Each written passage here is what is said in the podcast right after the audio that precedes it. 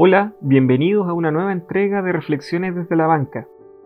En Chile nos encontramos a menos de un mes del 4 de septiembre, fecha en que los chilenos decidiremos mediante un plebiscito si aceptamos o rechazamos la nueva constitución que ha propuesto la Convención Constitucional.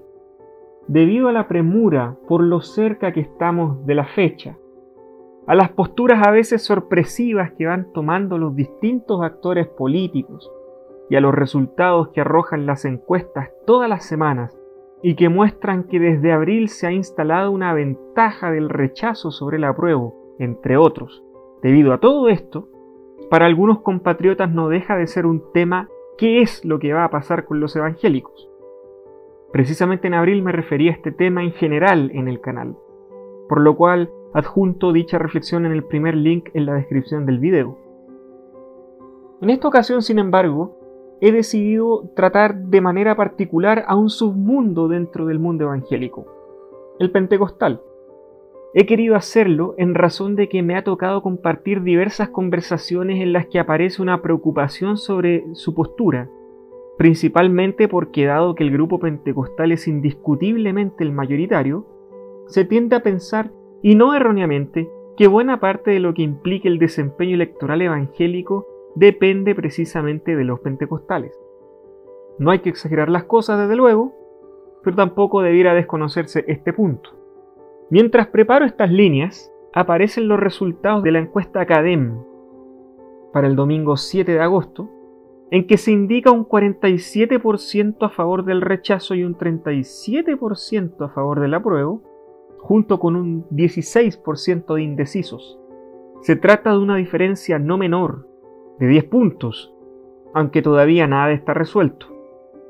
En esta circunstancia no extraña entonces que haya una preocupación por ese 16% de indecisos. ¿Cuántos serán evangélicos? Nadie lo sabe. ¿Cuántos pentecostales? Mucho menos. Pero sí se considera que ahí hay un segmento importante de apolíticos el asunto se vuelve más interesante. Iniciaré estableciendo una distinción importante. Nadie podría poner en duda que los pentecostales son un grupo plural. Históricamente hemos tenido casos de líderes y laicos repartidos ampliamente en el espectro ideológico y político. Por lo tanto, es evidente y doy por sentado que a nivel individual existe una pluralidad de posiciones. Por eso no es raro que aunque hay una buena cantidad de laicos y pastores que se pueden encontrar a favor del rechazo, también hay quienes van por el apruebo, aun cuando sea una opción de menor proporción. Tanto en el plebiscito de entrada como ahora en el de salida, hay quienes firman declaraciones por el apruebo como individuos pertenecientes a una u otra denominación pentecostal. No obstante ello, cosa distinta ocurre cuando nos referimos a instituciones eclesiásticas. Desde ese punto de vista, si bien existen muchísimas denominaciones, lo cierto es que las más antiguas, con más presencia a nivel nacional y membresía, han tendido a tener posturas más o menos similares y frecuentemente cercanas a posiciones políticas conservadoras. Es por eso mismo que resultan tan notorias excepciones como la de la misión Iglesia Pentecostal, que se opuso a la dictadura de Augusto Pinochet, no por ser mayoría, sino precisamente por presentarse como una minoría excepcional, dado que una buena parte de las denominaciones tradicionales, al menos las más visibles, había firmado a favor del régimen con anterioridad. Pues bien, en esta ocasión quiero referirme específicamente a las instituciones pentecostales de origen chileno, sobre todo las mayoritarias. Cabe iniciar con dos precauciones. En primer lugar, resulta necesario indicar que estas iglesias no tienen un ordenamiento democrático. Por lo tanto, las decisiones que hacen públicas no pasan por el filtro de alguna consulta a sus fieles. Las tomas de posición por lo general partirán a nivel de pastorado, no siendo extraño que tenga un peso gravitante la opinión de los de mayor jerarquía y por supuesto la opinión del jerarca máximo. En segundo lugar, es necesario indicar que las cifras de miembros no son exactas y que no existe actualmente un organismo que centralice datos, para así saber cuánta gente se identifica con tal o cual denominación. Además, nadie que entienda algo sobre la mecánica de recepción de miembros negará reconocer, con pesar, y algunos no sin dolor, que a veces ocurre que se pasa a miembros a personas nada más que para poder mostrar mayor crecimiento de una u otra congregación. Por otra parte, los datos de los censos están desactualizados y las encuestas que tenemos, aunque pueden ser bastante útiles, solo pueden darnos pistas. Entremos en materia. Los cuerpos pentecostales mayoritarios en Chile son principalmente dos. La Iglesia Metodista Pentecostal o en adelante IMP y la Iglesia Evangélica Pentecostal en adelante IEP de cada una de ellas se han desprendido distintas divisiones y subdivisiones. En Chile no existe ningún organismo que haya podido agrupar eficaz y sostenidamente en el tiempo al mundo pentecostal, que según cifras de hace años ya vendría a ser algo así como el 80% del total de los evangélicos. Los evangélicos que a su vez solían rondar el 20% de la población y según sondeos actuales el 14%. Recomiendo ver un análisis de esto del investigador Fabián Bravo en el segundo link en la descripción de este video. La Iglesia Evangélica Pentecostal usualmente se ha declarado apolítica, pero la Iglesia Metodista Pentecostal ha sido históricamente mucho más participativa en el ámbito cívico y proclive a generar alianzas con otras iglesias en coyunturas políticas. En este sentido, actualmente desde hace algunos años existe en Chile la Unión de Iglesias Pentecostales de Chile, UNIPECH. Esta institución agrupa cinco denominaciones, la IMP de Derecho Público, la IMP de Derecho Privado, esto es porque se separó la Iglesia Metodista Pentecostal en estos dos brazos hace algunos años. Además, de dos iglesias que proceden de quiebres anteriores de la misma IMP, a saber, la Iglesia Unida Metodista Pentecostal y la Iglesia Pentecostal de Chile. Por último, se agrega una iglesia que procede de un quiebre con la Evangélica Pentecostal, la Iglesia de Dios Pentecostal. En suma, se trata de cinco grandes cuerpos eclesiásticos relativamente antiguos dentro de lo que es la tradición pentecostal chilena y que agrupan una buena parte de ese mundo. Unipech ha mostrado un involucramiento sostenido con el proceso constituyente.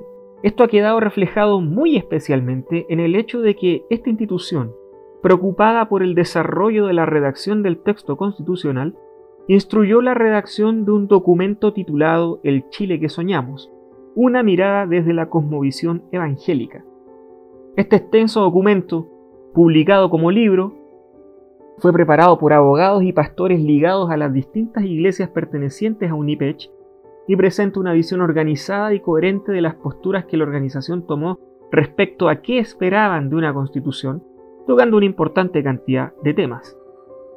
Luego de la presentación del borrador final de nueva constitución, una organización aglutinante de iglesias evangélicas llamada Plataforma Evangélica Nacional o Plena publicó una breve declaración en la que señala las principales razones por las cuales la nueva constitución no es satisfactoria y en consecuencia llama a votar rechazo en el plebiscito de salida. Lo que importa para nuestro tema es que esta declaración fue firmada por Unipech. De ese modo, las cinco iglesias agrupadas en dicha orgánica se han plegado al rechazo de salida. Adjunto noticia con documento descargable en el tercer link en la descripción del video. Entre los puntos mencionados para el rechazo, Plena cuestiona el estatismo, la plurinacionalidad, los derechos de la naturaleza, el sistema de justicia, el énfasis en las disidencias sexogenéricas, un sistema político sin contrapesos, entre otros, un segundo ejemplo que puede darse es el de la Iglesia de Dios, distinta de la Iglesia de Dios pentecostal que está en Unipech, que es pentecostal chilena. Si bien esta denominación, la Iglesia de Dios, no pertenece a la línea del pentecostalismo de origen chileno, sino estadounidense, también se ha mostrado atenta al proceso constituyente chileno. Tal es así que en el plebiscito de entrada y prestando atención a las necesidades sociales que llevaron a este proceso, emitió una declaración llamando a votar en libertad de conciencia y puntualizando los aspectos que le interesaba que la constitución nueva consagrara en caso de ganar el apruebo de entrada. Lo mismo hizo ahora para el plebiscito de salida. No obstante, cabe indicar que para esta ocasión su declaración es bastante enfática respecto a los problemas que presenta el texto desde la perspectiva de la Iglesia, mencionando y argumentando seis, que también aparecen en plena.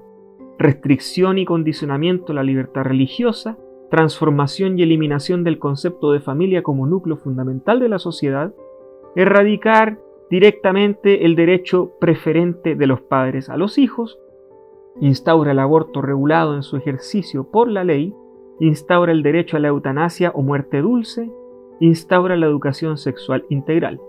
Además indican otros temas que dividen a la nación desde el punto de vista de la Iglesia, como por ejemplo la plurinacionalidad y el indigenismo, entre otros.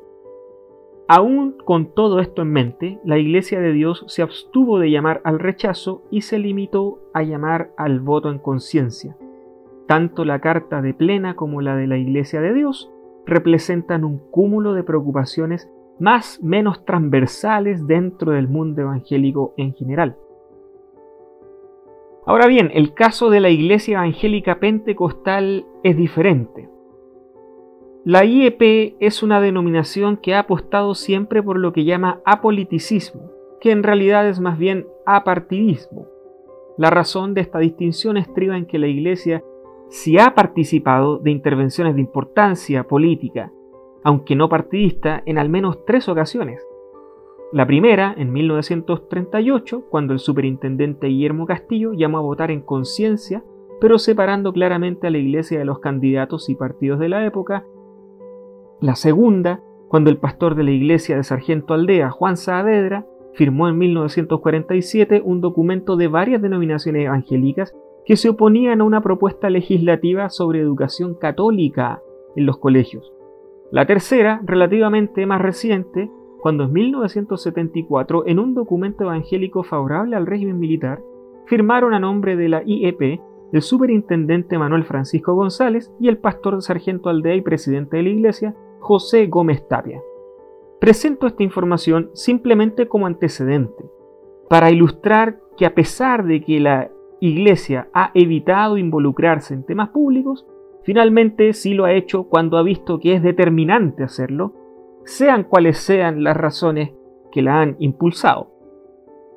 Actualmente, y en el proceso eleccionario de presidencia y congreso del año 2021, el superintendente actual, Pastor Aldo Córdoba, dio declaraciones en un culto de domingo vía online, reafirmando la postura apolítica de la Iglesia manteniendo así su histórica línea. Esto se dio luego de que se hiciera público que había miembros de la IEP participaron como candidatos al Congreso. El asunto fue comentado más en extenso en este canal, para lo cual recomiendo revisar el cuarto link en la descripción del video. Mientras que los dos grandes cuerpos de la IMP, Derecho Público y Derecho Privado, en particular a través de UNIPECH, y junto con otras denominaciones históricas de envergadura, han mostrado una preocupación por el desarrollo del proceso constituyente y han obrado en consecuencia, más allá de las polémicas que su postura puede representar, en la IEP no se ha visto preocupación al respecto. Esto no quiere decir que entre sus filas no haya laicos y pastores que estén preocupados, pero en términos institucionales la Iglesia ha mantenido un silencio permanente desde que se inició el proceso. No resultará extraño que en el caso de esta Iglesia haya quienes mantengan el argumento de que la Iglesia es apolítica y por consecuencia debe abstenerse de pronunciarse institucionalmente respecto a esta materia en general y mucho menos sobre alguna opción como el apruebo o el rechazo. Hasta el momento, lo único que se sabe es que la Iglesia está llamando a orar por la nación. Pronunciarse sobre una postura específica, desde luego que sería más polémico, como lo que hizo Unipech. Y por su trayectoria de la Iglesia Evangélica Pentecostal, resulta difícil imaginar que dé un paso como ese.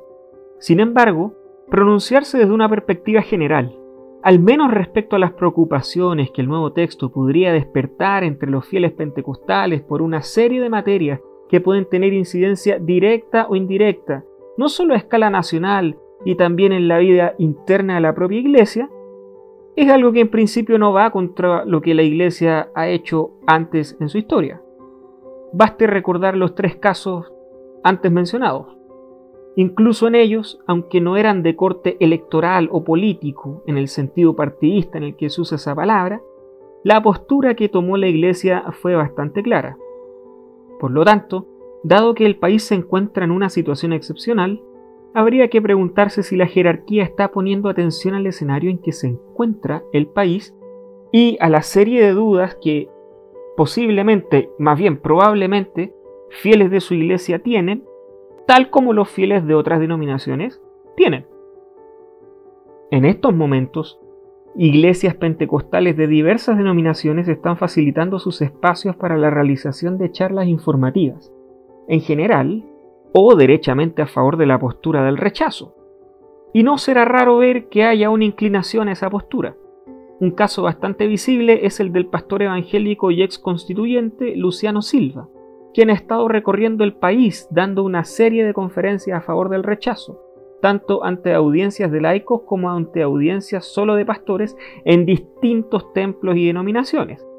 Eso sí, algunas de ellas realizadas en las instalaciones de la Iglesia Metodista Pentecostal. Siendo la IEP uno de los cuerpos eclesiásticos más grandes del mundo evangélico chileno, y dado que coincidentemente se declara apolítica, no enfatizando la participación política en general ni partidista en particular, a lo sumo indicando que se debe votar en conciencia. Y a todo esto agregando el hecho de que muy apolítica puede ser la Iglesia y muy apolíticos sus fieles, pero en esta ocasión el voto es obligatorio. Dado todo esto, digo, no es en absoluto inesperado que no solo sus fieles, sino muchos otros evangélicos de otras denominaciones se pregunten si las autoridades han tomado nota del proceso excepcional que atraviesa Chile y si piensan decir algo, a estas alturas lo que sea, sobre todo esto. Está por descontado que los fieles en estos momentos están bebiendo de otras fuentes para formarse su opinión. Otras denominaciones menores que también tienden a lo apolítico en estos momentos tampoco es raro que probablemente estén pasando por la misma disyuntiva. ¿Irá a manifestarse la IEP? Es una pregunta que aún no tiene respuesta. Todo esto a menos de un mes para la votación que definirá las próximas décadas del país.